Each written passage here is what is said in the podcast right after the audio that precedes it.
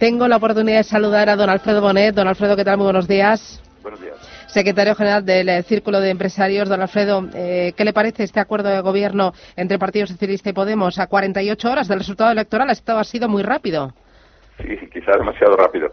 Mm, la verdad es que es difícil también pronunciarse sobre los detalles porque no es más que unas líneas generales de, de actuación eh, sobre las que se va a negociar el acuerdo dentro de los próximos días, pero sí que son unas líneas que ya mm, dan a entender un poco por dónde va a ir el, programa de gobierno que se podría negociar y la verdad es que pensamos que eh, una buena parte de lo que ahí se dice quizá no sea lo más indicado ahora para la situación económica en que nos encontramos. Mm, eh, ¿Se refiere a la subida de impuestos o a el dar atrás la reforma laboral o a la subida del salario mínimo interprofesional? A ese tipo de cosas, ¿no? Claro. Eh, mm, lo que se está planteando es una serie de medidas, en algunos casos muy puntuales o coyunturales eh, y específicas para resolver algunos problemas que son estructurales. Y además, pues muchas de esas medidas, como dice, eh, exigen aumento del gasto público en un momento en que tenemos un, déficit eh, público que debemos seguir reduciendo y que tenemos una deuda pública en los niveles tan altos, con lo que aumentar el gasto es algo que ahora pensamos que no debería hacerse. y además la financiación se pretende hacer mediante una reforma fiscal aumentando los impuestos probablemente a las empresas. En una situación ahora de desaceleración económica, en que el año que viene vamos a crecer solamente al 1,5%, es complicado que, se puedan aumentar los impuestos o contribuciones sociales a las empresas. Es decir, que no, creemos que no está bien enfocada eh, las medidas. Cuando habla usted del empleo, pues del empleo, pues uno de los objetivos dice es incrementar el empleo, pero no tenemos que olvidar de que cinco de cada seis puestos de trabajo en España los crea el sector privado, que el sector público no tiene las cuentas como para aumentar el empleo y que, y que los empleos los crean las empresas cuando el entorno de los negocios es favorable para que crezcan. Es decir, que no es tampoco un objetivo que se pueda conseguir desde el gobierno. es, la creación de empleo es una consecuencia de la política económica, no es un, no es un, eh, un fin en sí mismo que se pueda conseguir a través de las medidas. Bueno, de momento también tenemos ese acuerdo de gobierno entre Partido Socialista y Unidas Podemos, pero todavía no tienen los escaños suficientes, ¿no? Ahora el Partido Socialista tendrá que buscar más apoyos.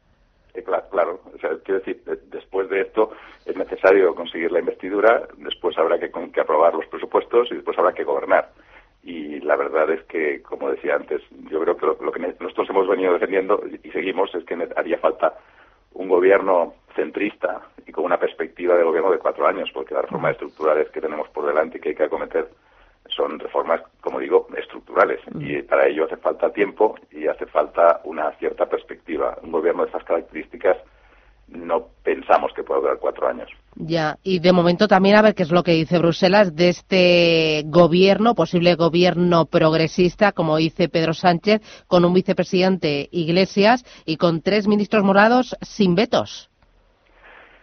Vamos a ver en qué, en qué, queda el programa de gobierno, pero yo creo que a Bruselas sobre todo lo que le interesa es que seamos capaces de cumplir con nuestros compromisos de reducción del déficit, que visto lo visto no es fácil. Es decir, hay, que, hay que aprobar unos presupuestos nuevos y unos presupuestos nuevos se tienen que hacer de manera realista. Y es verdad que tenemos ahí el control de Bruselas, que es un control positivo porque analiza los presupuestos, igual que la IREF, que los analiza las propuestas antes de enviarlos a Bruselas. Pero yo creo, vamos, una de las líneas de este de, esta, de este preacuerdo dice que se van a respetar escrupulosamente los, escrupulosamente los acuerdos, eh, digamos, presupuestarios con, con, Bruselas, pero vamos a ver cómo, decir, a ver si salen las cuentas. Y vamos a ver si mantiene algunas de las promesas hechas en campaña, porque ahora empresarios, inversores ponen en duda que sea Calviño la ministra de Economía o la vicepresidenta primera del Ejecutivo. La verdad es que no, no, tengo ni idea, no sé qué decir de, este tema. Así que fue un anuncio del presidente durante la campaña. Yo personalmente creo que, tener a, la ministra Calviño en, el Ministerio de Economía es una garantía, por lo menos, de, respeto de los compromisos con la Unión Europea pero no tengo ni idea de cómo va a ser la configuración final del gobierno. Ya. Em, ahora, hay, bueno, ayer lo vimos en la bolsa española que hubo tensión. el IBEX 35 fue el único mercado que terminó en negativo. yo entiendo que de cara a los inversores internacionales, ese acuerdo de gobierno Partido Socialista Unidas Podemos genera dudas también, no solo entre el empresariado español, los que tienen negocios aquí en España, sino aquellos internacionales que, que lo pueden ver con, con cierta inquietud. Sí, es, cierto. Es que mm, yo creo que tanto nosotros como desde fuera ven que nuestro país está quedando un poco anquilosado en el entorno de negocios. Llevamos cinco, seis años aproximadamente sin hacer, sin acometer ninguna reforma estructural. Nos estamos quedando un poco eh, obsoletos desde ese punto de vista y lo que esperan los inversores también es que los gobiernos sean capaces de, de, poner al día nuestro entorno de negocios y la regulación para hacerla más favorable al emprendimiento y al crecimiento empresarial si vemos que las reformas pendientes, especialmente pues la educativa o la laboral o la fiscal o tantas otras que tenemos que acometer, se siguen retrasando o incluso hay indicios de que pueden orientarse en una dirección diferente a la que pensamos que deberían orientarse, pues todo ello afecta a las expectativas de los empresarios y a la confianza. Eh, ya se vio que como los niveles de confianza empresarial están en niveles bajos y van reduciéndose progresivamente. El día el resultado el día siguiente al resultado de las elecciones la bolsa no se movió, es decir, que se, mm, en, principio un resultado después de las elecciones de estos casos lo que hace es que la bolsa normalmente aumente. Cuando ya.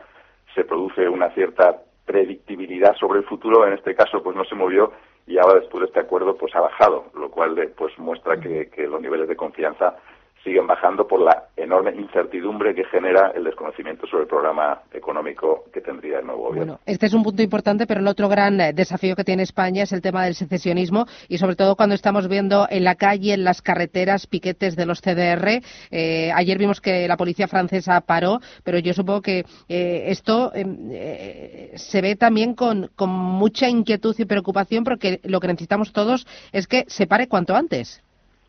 Por supuesto, creo que eh, la ruptura de las, de, las transacciones comerciales internacionales, que es lo que está generando esto, o sea, no solamente es el, efecto de imagen en el exterior, sino sobre todo también el impacto disruptivo que está teniendo sobre, sobre los transportes. Hombre, no, no tienen seguridad los camioneros que van por allí. Exacto. Eso es. Eso, el, el, problema que tenemos con esto es que también parece que no, pero esto está afectando a, a miles de empresas y a miles de pymes y a miles de trabajadores. Es decir, que todo esto está muy bien pero luego el que paga el pato al final pues son las, las empresas que con todo su esfuerzo pues están produciendo las frutas o las hortalizas o los productos cualquiera que tienen que salir por la junquera para los mercados europeos y que al final pues no salen y se producen unas pérdidas que al final pues eh, las tienen que asumir los empresarios que son afectados de manera, eh, de manera injusta por este tipo de manifestaciones. Muy bien, pues eh, don Alfredo Bonet, secretario general del Círculo de Empresarios, muchísimas gracias por atendernos en este día y gracias, un abrazo, que tenga buen día. Gracias a ustedes. Hasta pronto, gracias. Adiós.